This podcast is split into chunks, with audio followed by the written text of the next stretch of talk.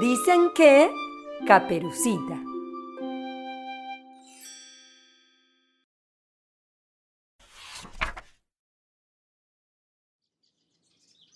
Dicen que Caperucita por el bosque caminaba.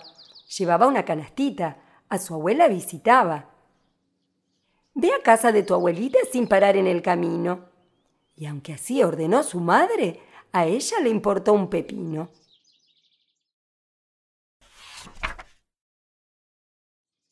Dicen que Caperucita era muy desobediente. Nunca hacía la tarea ni se lavaba los dientes. Pero volviendo a esa tarde en que el bosque atravesaba, dicen que escuchó que alguien por su nombre la llamaba.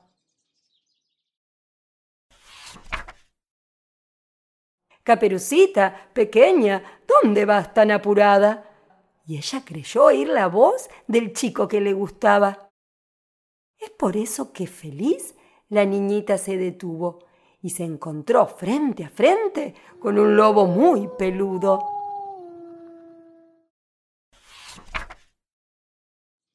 Mas, como era muy valiente nuestra pequeña heroína, no le asustaron los dientes, sí el aliento que tenía. Dicen que los lobos comen cosas feas y podridas. Gallinas y chanchos muertos en su aliento se sentían.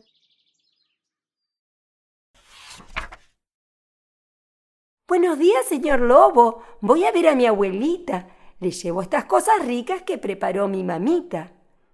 El lobo se relamía pensando en la canastita, pero más rico sería comerse a Caperucita. Y aunque era un lobo ordinario, tenía buenas ideas. Pensó un plan para comerse a la niña y a la abuela. Pequeña caperucita, corramos una carrera a casa de tu abuelita a ver quién primero llega. Magnífico, gritó ella. Comencemos ahora mismo. Y como un rayo partió. Tenía diez en atletismo.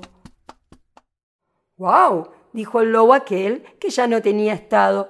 Me parece que veloz mi comida se ha escapado.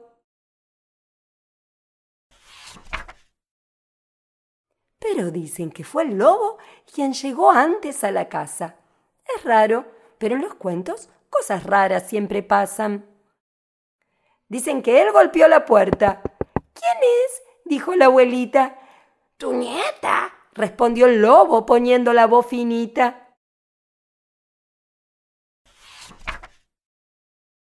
Y se tragó de un bocado a la pobre y dulce abuela. Dicen que ni masticó pues le dolían las muelas. Y el lobo se puso entonces un camisón con florcitas. De un salto se fue a la cama disfrazado de ancianita. Dicen que entonces golpeó la puerta caperucita. ¡Adelante! dijo el lobo con la voz de la abuelita. Dicen que la pobre niña la miraba sorprendida. ¡Qué fea estaba su abuela! ¡Qué mal aliento tenía!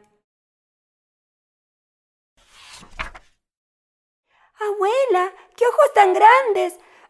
Para verte a ti, preciosa. ¿Y esas orejas en punta? Para oír tu voz hermosa. Pero esa nariz horrible. Para oler tu perfumito. Y esa bocaza con dientes no me gusta ni un poquito.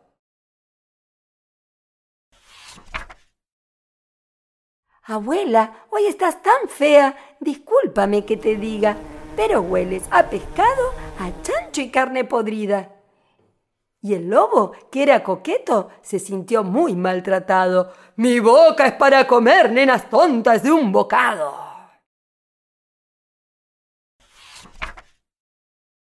En cuestión de unos segundos se tragó a la niña entera, que fue a parar a la panza donde ya estaba la abuela.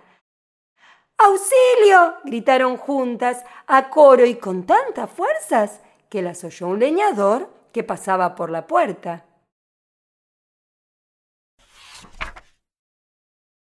Dicen que de un solo hachazo le abrió la panza enterita a aquel lobo en camisón disfrazado de abuelita. ¡Albricias! gritaron ellas, que quiere decir ¡qué suerte! Y lo llenaron de besos a ese leñador valiente.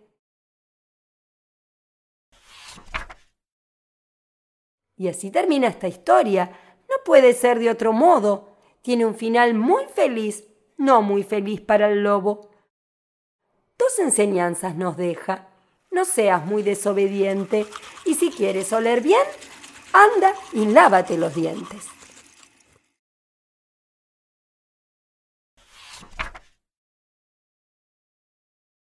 El libro que acabamos de leer fue escrito por Mónica López y Valeria Dávila. Ilustraciones de Leandro Zulman. De AZ Editora.